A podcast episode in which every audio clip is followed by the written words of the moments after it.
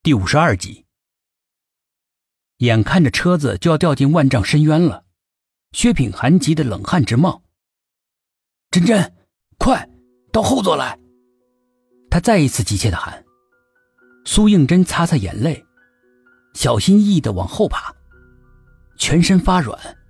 他好不容易爬到了后座，还摔得咕咚一声响。车顶疯狂的往前冲了冲。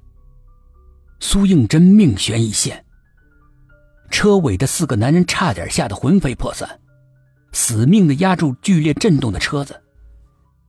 好不容易，车子才停止了摇晃。靠近车门的薛品涵极其小心的腾出一只手来，轻轻的打开车门。苏应真满脸是泪的向他伸出一只手，薛品涵紧紧的握住那只冰凉的小手，猛地一用力。将他从车子里面飞快的拉了出来，与此同时，车子冲了下去，掉进了万丈深渊。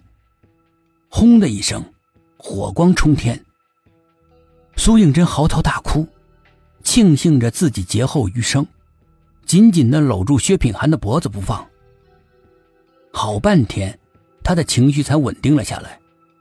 一行人继续向槐花村走，黑气仍旧是在翻滚流动着。四周的景物在朦胧的雾气中若隐若现，隐藏着神秘和诡异。越往前走，苏应真的心就越缩得厉害。冥冥之中，那种不好的预感越发的强烈。到了槐花村，雾气缠绕的村庄异常的安静，给人一种荒凉的感觉，就像是坟地一样。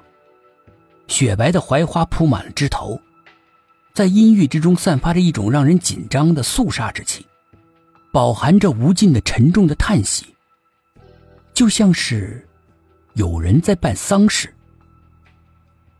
噼噼啪啪的响声震耳欲聋，是鞭炮声，一阵紧似一阵，一声比一声急促，撩拨着他们的神经，让一行人感到心惊肉跳，惶恐不安。悲怆的哀乐声刺耳的响起来，和阴沉的雾霾纠缠着，充满了诡异的气氛。五个人的脊背发凉，不知所措的站在那儿。哀乐声渐近，浓雾里出现一些穿着白衣服的人影，像是幽灵一样徐徐的走过来，慢慢的变得清晰了。送葬的队伍出现在他们面前。不知道为什么，送葬的人一律穿着白色的校服，与白色的槐花相互映衬着，加上黑烟缭绕，整个村落更像是一个灵堂，而他们就像是灵堂里挂的遗像。苏应真感到非常的冷，就像是过冬一样。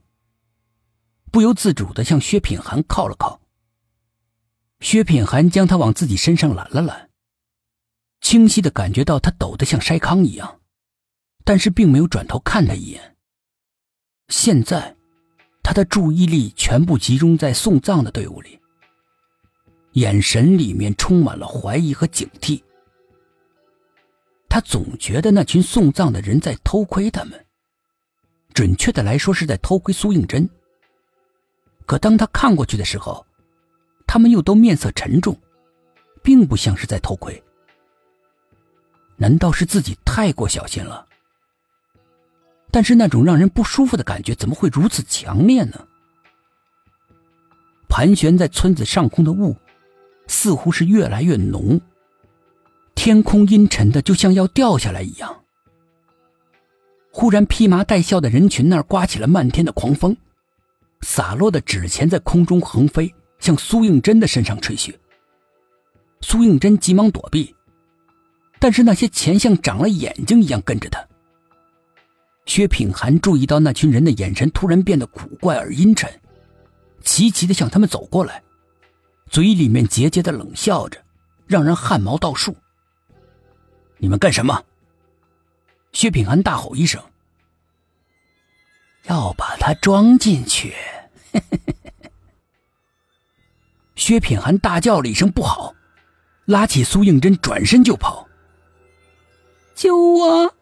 救救我！背后传来了一个小女孩惊恐的哭声。薛品涵停住了脚，犹豫了一下。你们三个先带珍珍走，我回去看看。不行，太危险了。老杨不同意。就是，还不知道是人是鬼呢。董一奇也劝阻。如果是人怎么办？薛品涵说：“我们能见死不救吗？”